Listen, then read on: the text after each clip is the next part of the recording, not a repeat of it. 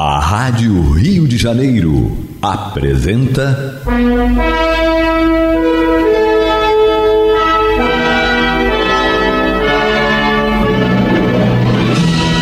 Caminho do Senhor. Um programa de estudos sobre a Bíblia Sagrada com revelações inéditas a respeito de muitos ensinamentos do Cristo de Deus, ainda não perfeitamente divulgados nem compreendidos. Um programa dedicado a todos os que amam o Senhor Jesus. Criação de Acácio Fernandes Moreira e Gastão Veríssimo Brandão.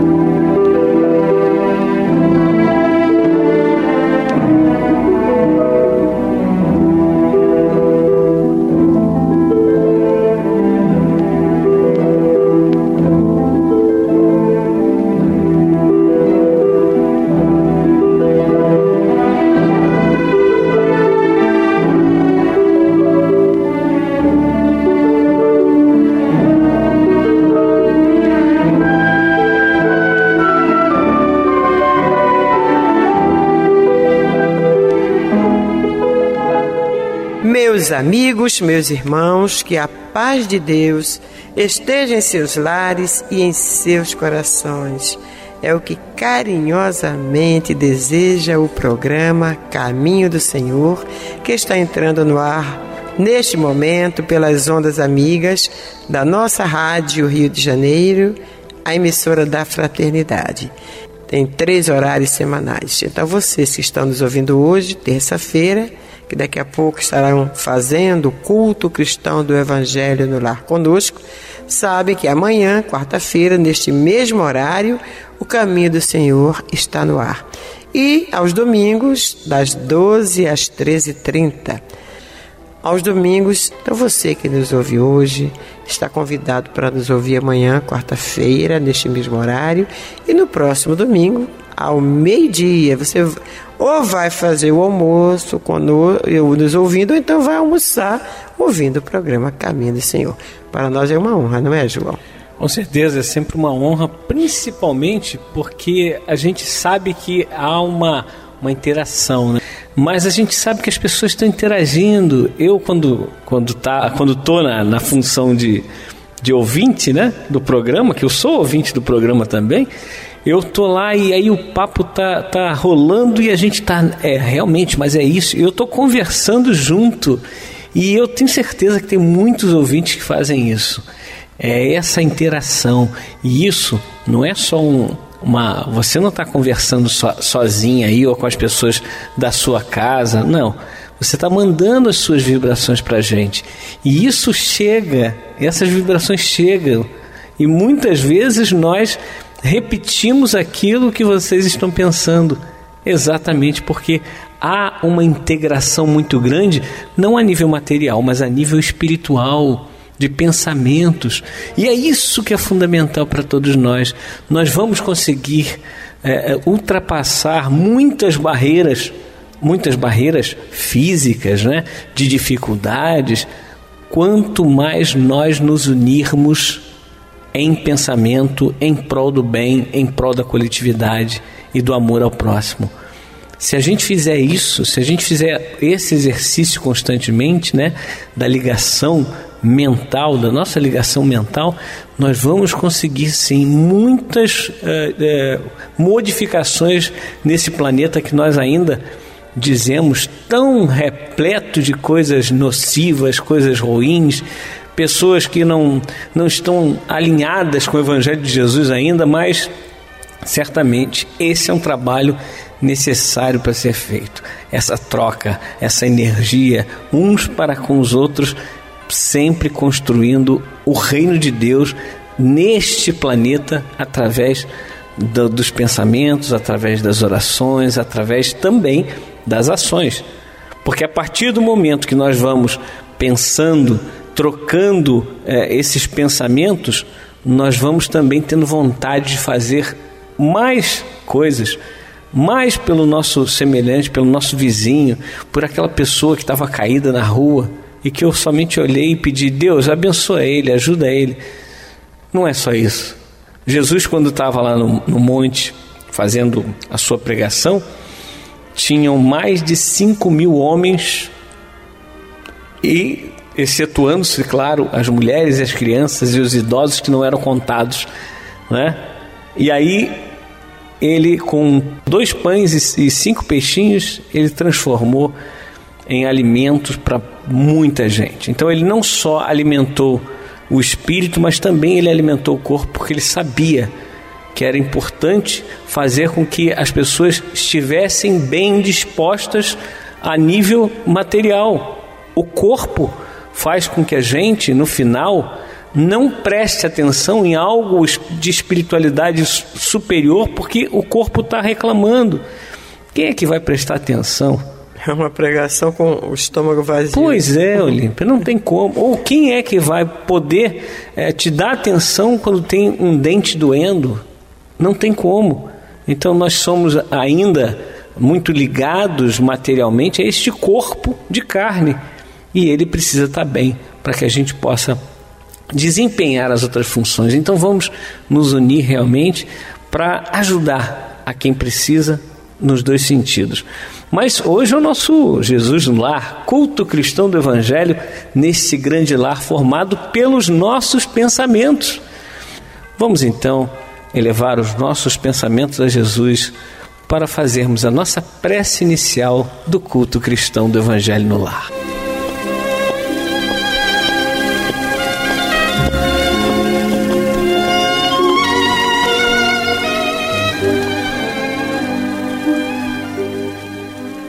Meu irmão, minha irmã, neste momento, vamos procurar nos interiorizar.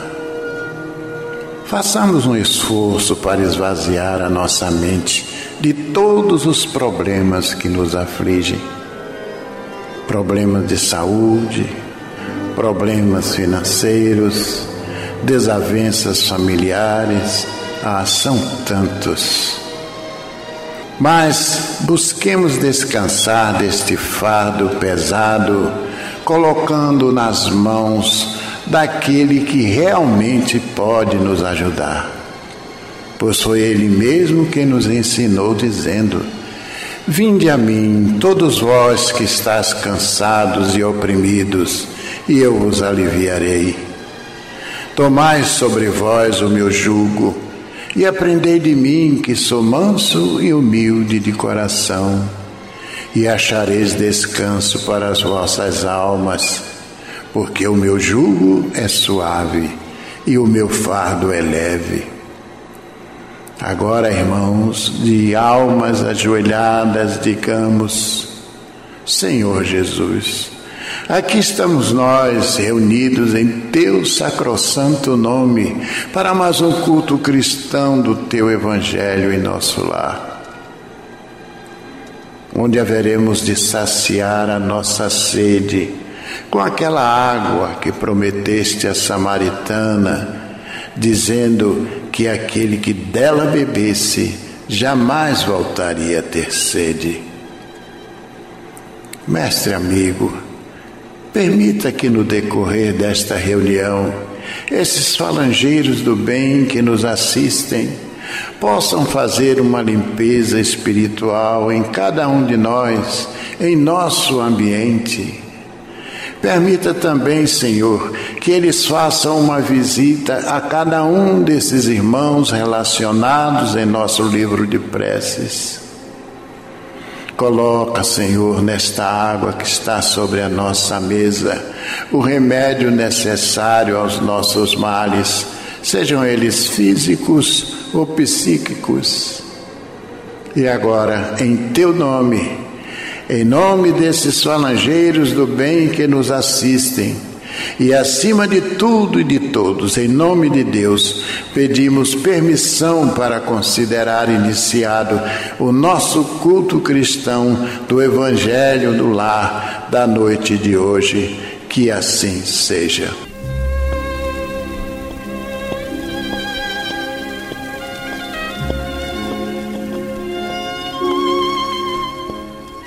Vamos então para a primeira lição da noite, extraída do livro Fonte Viva, psicografia do nosso Chico Xavier.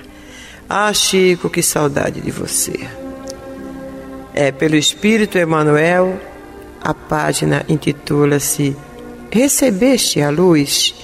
E o Emmanuel se inspira em Atos dos Apóstolos, capítulo 19, versículo 2, quando o Paulo fala Recebestes o Espírito Santo quando crestes?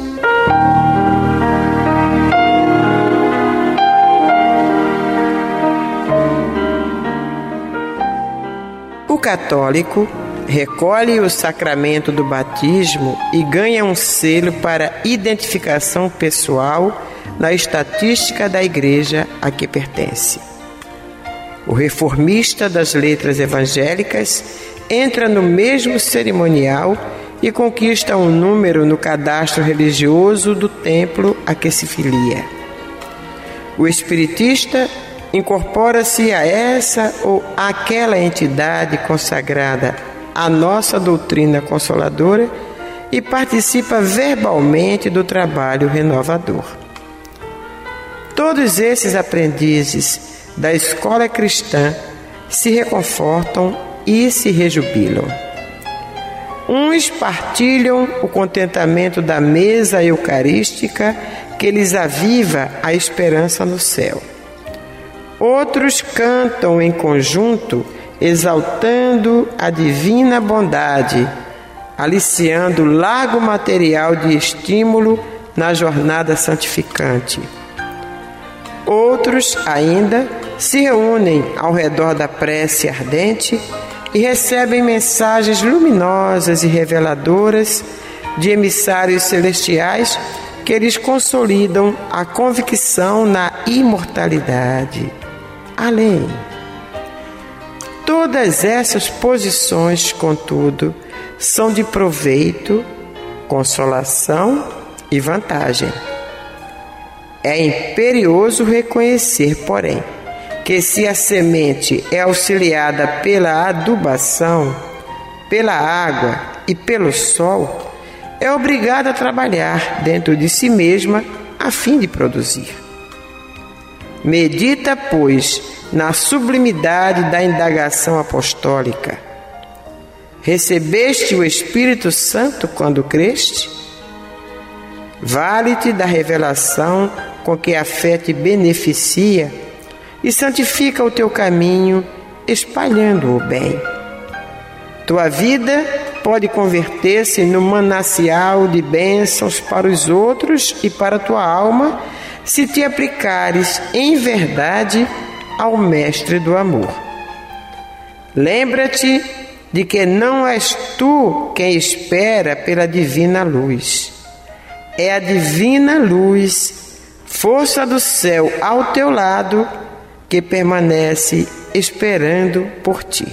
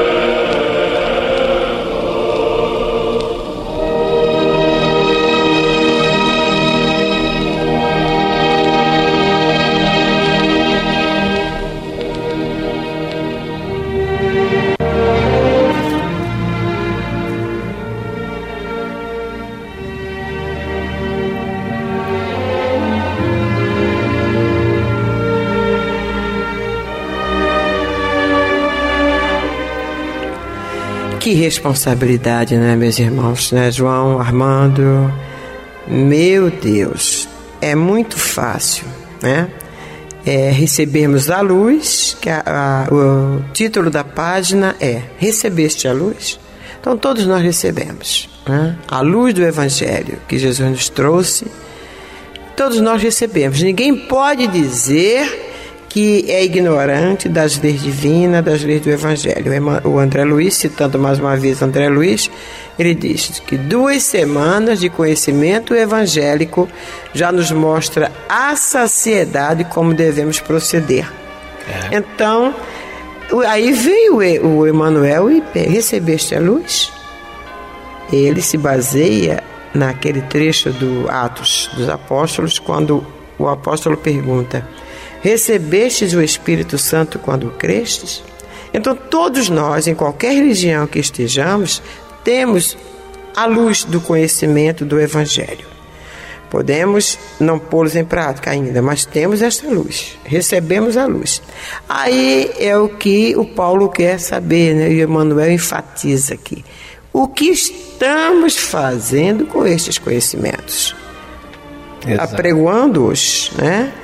Levando uh, esses conhecimentos aos outros corações é muito bom, é um trabalho bonito, abençoado, mas o que é que esses conhecimentos, o que é que esta luz está fazendo em nós, né? em nossa reforma íntima, em nosso aprimoramento espiritual? Porque é fácil falar, fácil, fácil pregar, né? Fala sobre Jesus, meu Deus do céu. É, Jesus é a musa inspiradora de todo mundo. Então fala sobre Jesus é a coisa mais fácil que tem. Né? Agora, falar, agora atingir o outro, chegar ao coração do outro, não são todos os que falam que atingem. Né, ao coração da pessoa, fazendo com que, ela, com que as outras pessoas queiram realmente, eh, entendam entendam a mensagem e queiram ser, é, se modificar em, em razão daquilo que ouviram. Então é preciso que primeiro a gente compreenda o Evangelho, sinta o Evangelho, sofra o Evangelho para poder transmitir este Evangelho. Só assim nós conseguiremos atingir os outros. E isso nós só conseguimos com muito trabalho, com muito suor, com muito esforço, com muita luta, com sofrimento e com lágrimas, porque Jesus não disse que nós tínhamos um caminho de flores, né, João? Jardim, olha, preparei para vocês um caminho florido, perfumado. Não. Ele disse: aquele que quiser vir após mim, renuncie-se a si mesmo, tome a sua cruz e siga-me.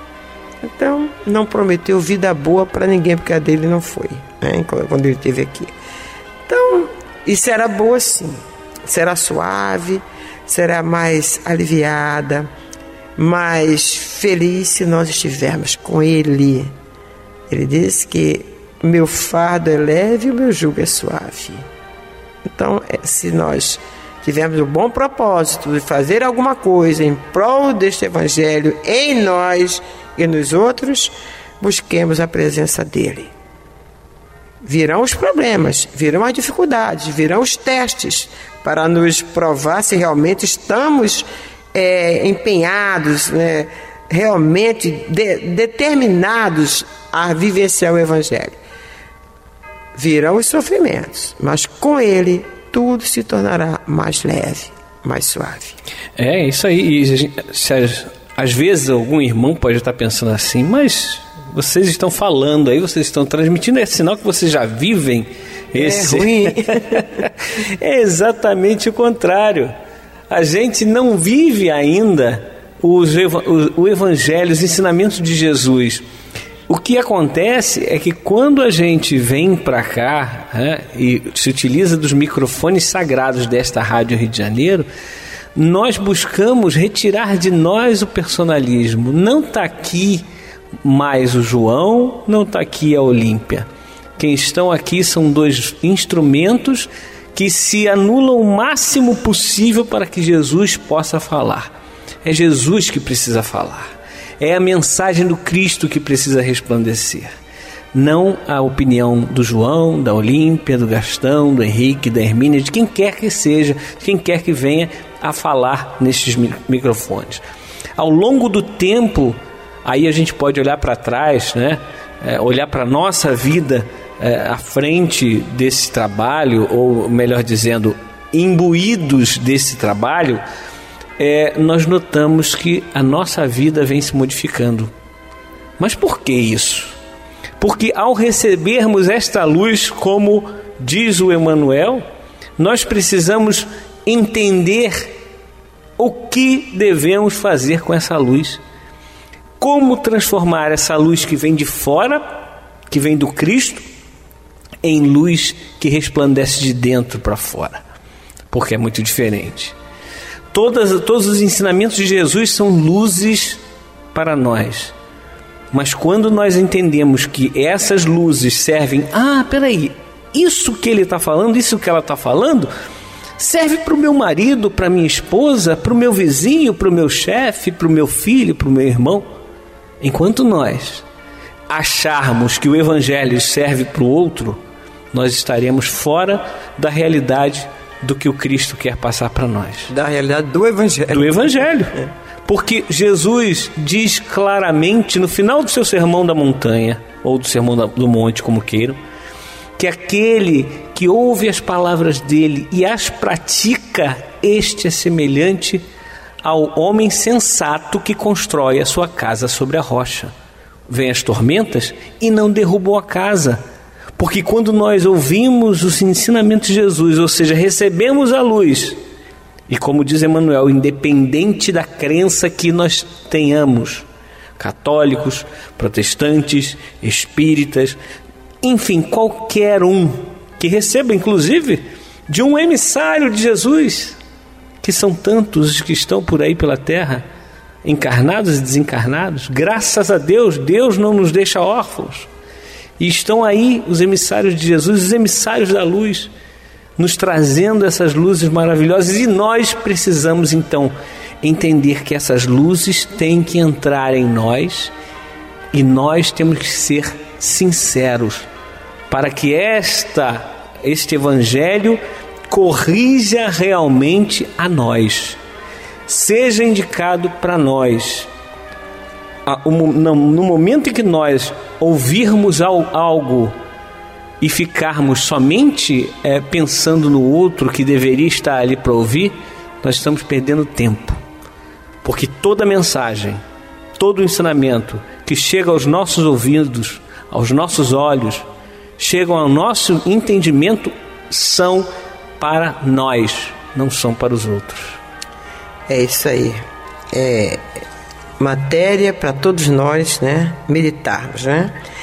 Há um trechinho aqui que ele diz o seguinte: É imperioso reconhecer, porém, que se a semente é auxiliada pela adubação, pela água e pelo sol, é obrigada a trabalhar dentro de si mesma a fim de produzir.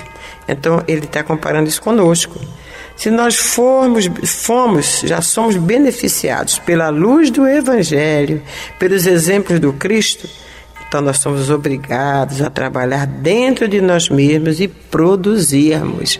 Senão, repetindo o próprio Emmanuel, cristão sem espírito de sacrifício é lâmpada morta no santuário do Evangelho. Portanto, meu irmão, minha irmã, lembremos-nos, todos nós.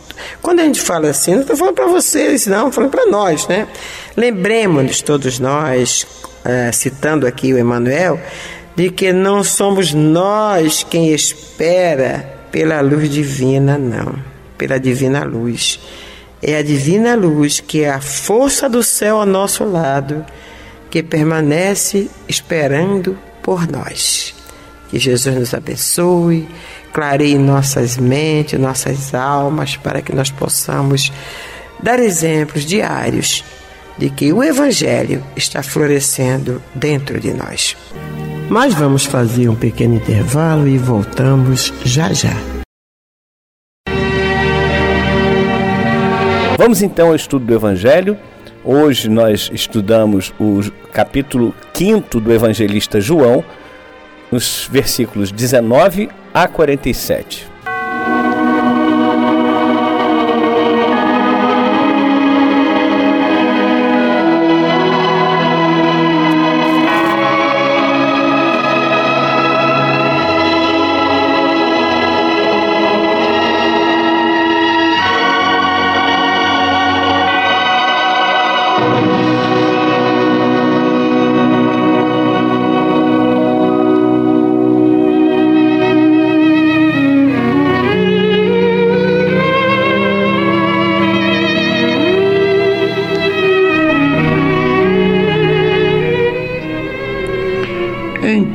Falou Jesus: Em verdade, em verdade vos digo, que o filho nada pode fazer de si mesmo, senão somente aquilo que vir fazer o Pai.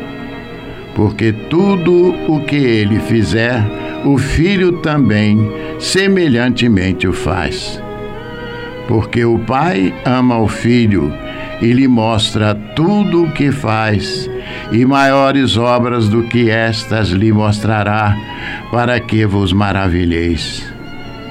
Pois assim como o Pai ressuscita e vivifica os mortos, assim também o Filho vivifica aqueles a quem quer. E o Pai a ninguém julga, mas ao Filho confiou todo o julgamento a fim de que todos honrem o Filho do modo por que honraram o Pai. Quem não honra o Filho, não honra o Pai que o enviou.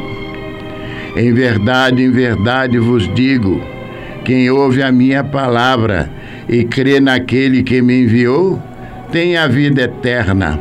Não entra em juízo, mas passou da morte para a vida. Em verdade, em verdade vos digo que vem a hora e já chegou em que os mortos ouvirão a voz do Filho de Deus, e os que a ouviram viverão. Porque assim como o Pai tem vida em si mesmo, também concedeu ao Filho ter vida em si mesmo. E lhe deu autoridade para julgar, porque é o Filho do Homem. Não vos maravilheis disto, porque vem a hora em que todos os que se acham no túmulo ouvirão a sua voz e sairão. Os que tiverem feito bem para a ressurreição da vida, e os que tiverem praticado mal para a ressurreição do juízo.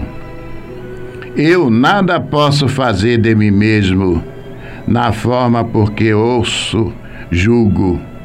O meu juízo é justo, porque não procuro a minha própria vontade, e sim a daquele que me enviou.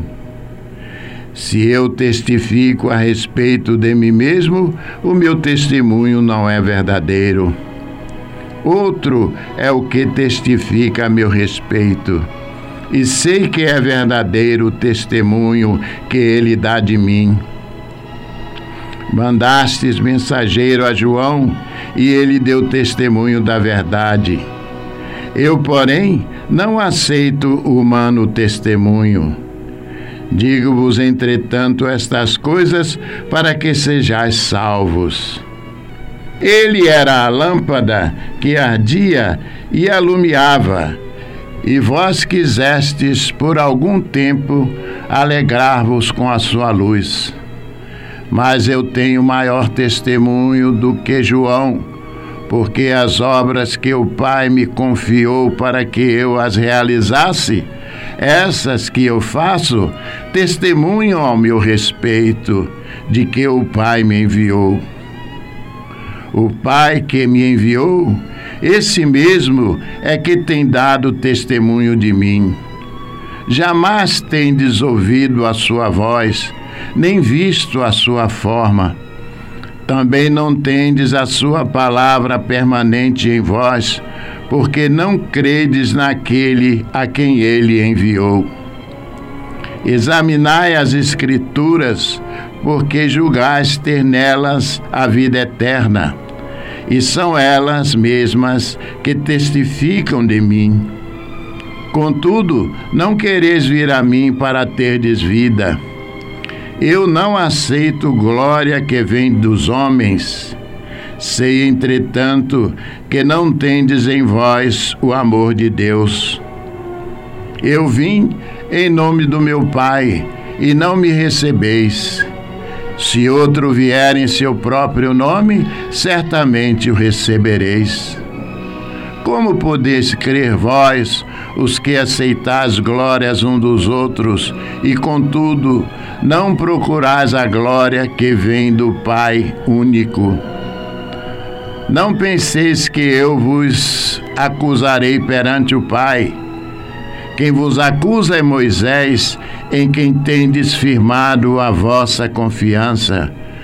Porque se de fato cresces em Moisés, também crerias em mim, porquanto ele escreveu ao meu respeito.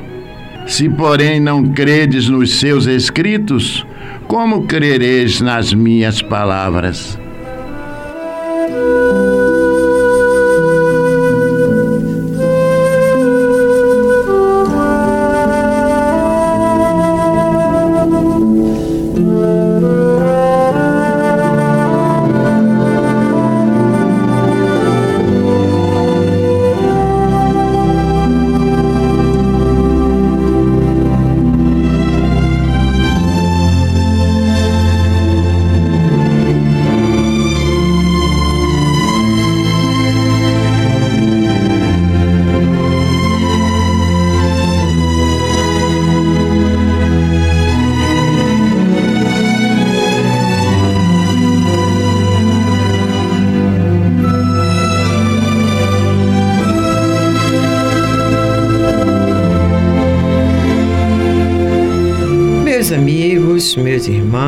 Iniciamos hoje o estudo com os seguintes versículos.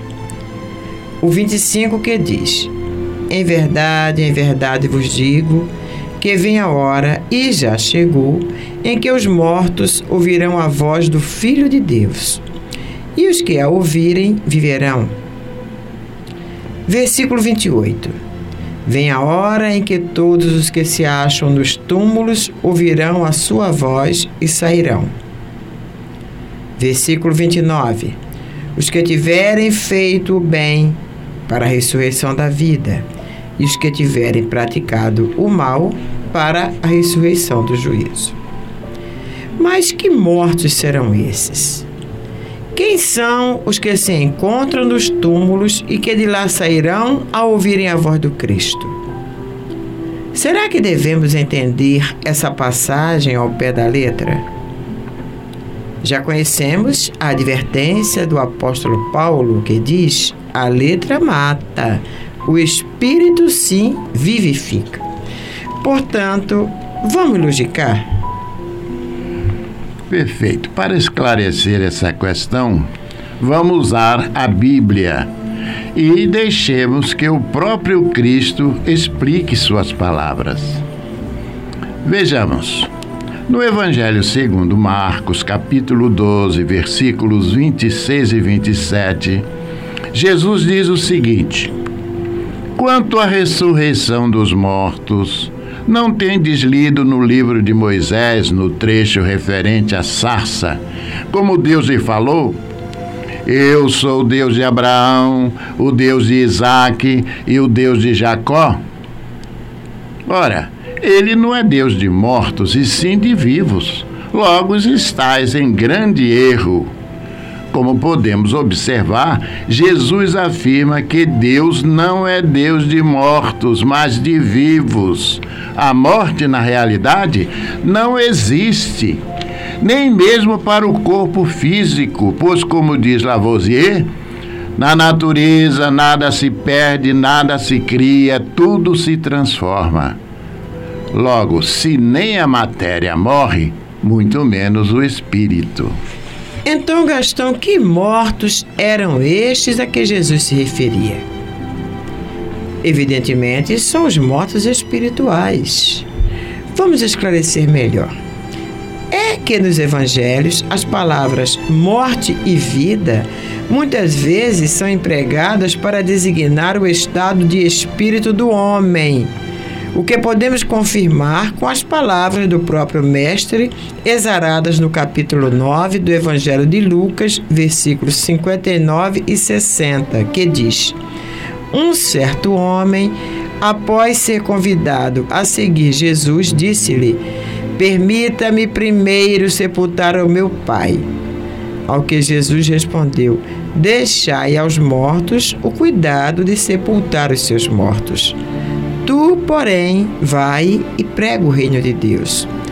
Jesus aqui faz um engenhoso jogo de palavras para falar de dois tipos de mortes: a morte física e a morte metafísica.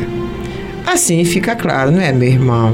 Não é, minha irmã? Sem dúvida, Olímpia. E melhor dizendo, Jesus diz a um candidato a discípulo o seguinte: Deixai aos mortos, espiritualmente falando, o cuidado de sepultar os seus mortos, fisicamente falando ou seja, aqueles que vivem na obscuridade, longe de entender o verdadeiro significado da vida, que não sabem por que nasceram, não sabem por que vivem e nem sabem por que sofrem, são defuntos ambulantes.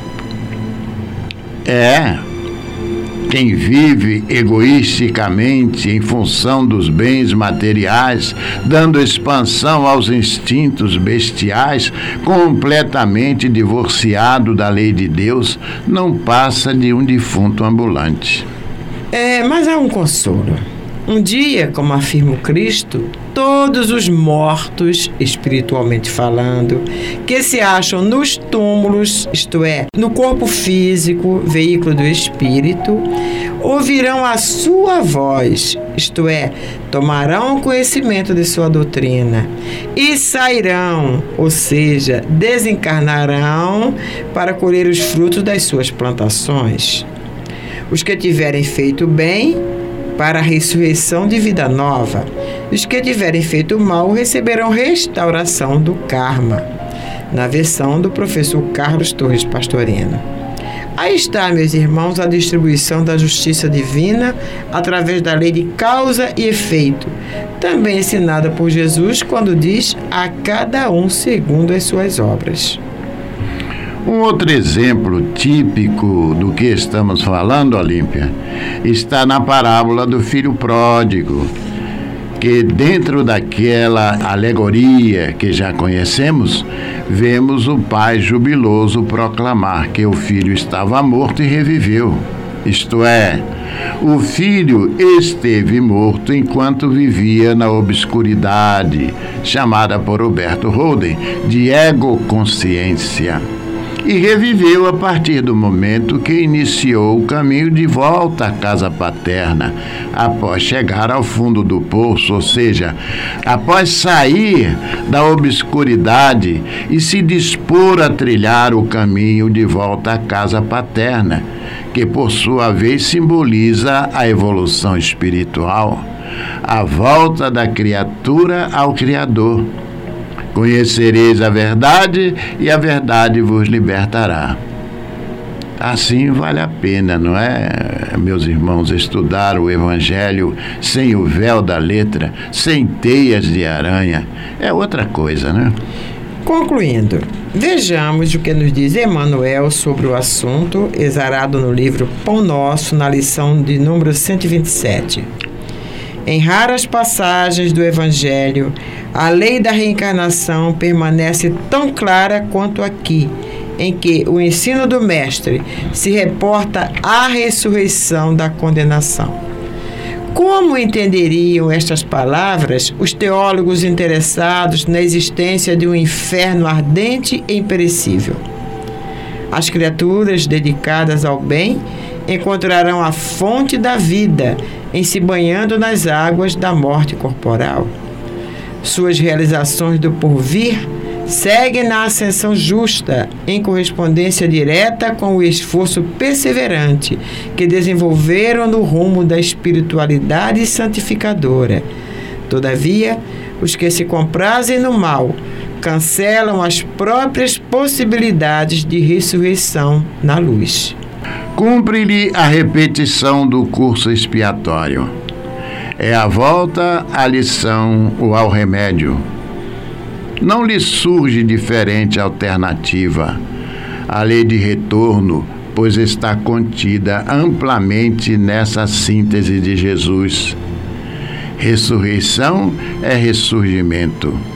E o sentido de renovação não se compadece com a teoria das penas eternas.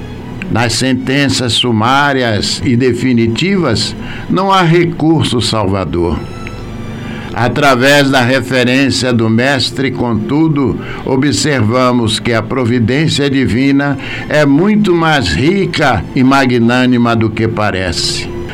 Haverá ressurreição para todos, apenas com a diferença de que os bons tê-la-ão em vida nova e os maus em nova condenação decorrente da criação reprovável deles mesmos.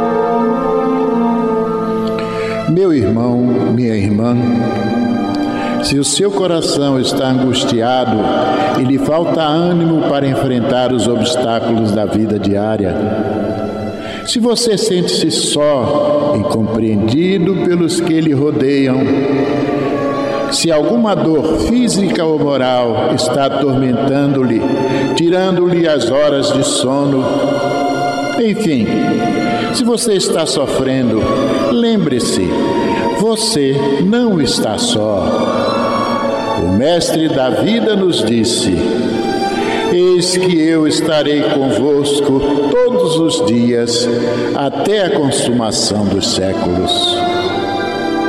Neste exato momento, milhares e milhares de pessoas sintonizadas nesta emissora se unirão em prece. Entre nesta corrente Existe em seu íntimo um lugar de paz profundamente silencioso, onde você pode comungar com Deus e encontrar forças necessárias para vencer este momento difícil. Como disse o salmista, Deus é o nosso refúgio e fortaleza, socorro bem presente nas horas de tribulação. Abra o seu coração numa prece sincera. Entregue-se confiantemente aos cuidados deste Pai amoroso e bom e confie. Os impossíveis para os homens são possíveis para Deus. Vamos envolver em nossa corrente de preces de hoje os nomes de alguns irmãos e, mesmo que o seu não esteja nesta relação, sinta-se incluído, meu irmão, sinta-se incluída, minha irmã.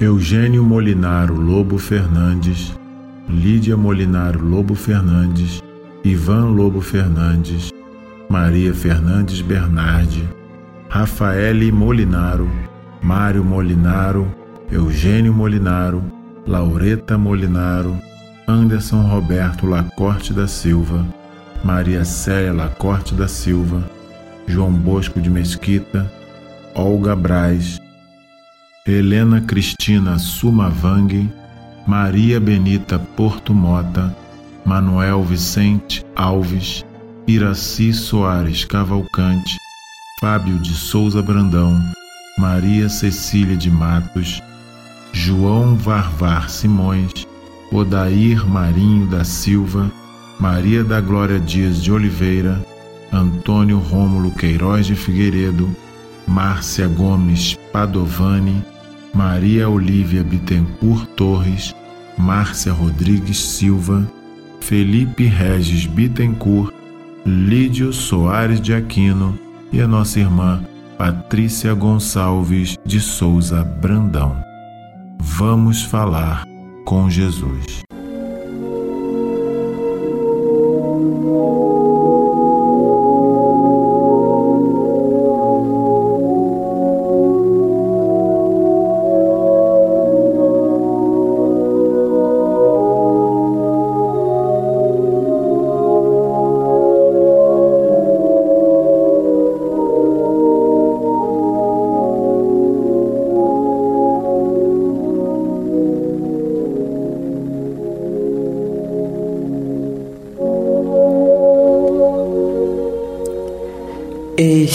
Estou à porta e bato.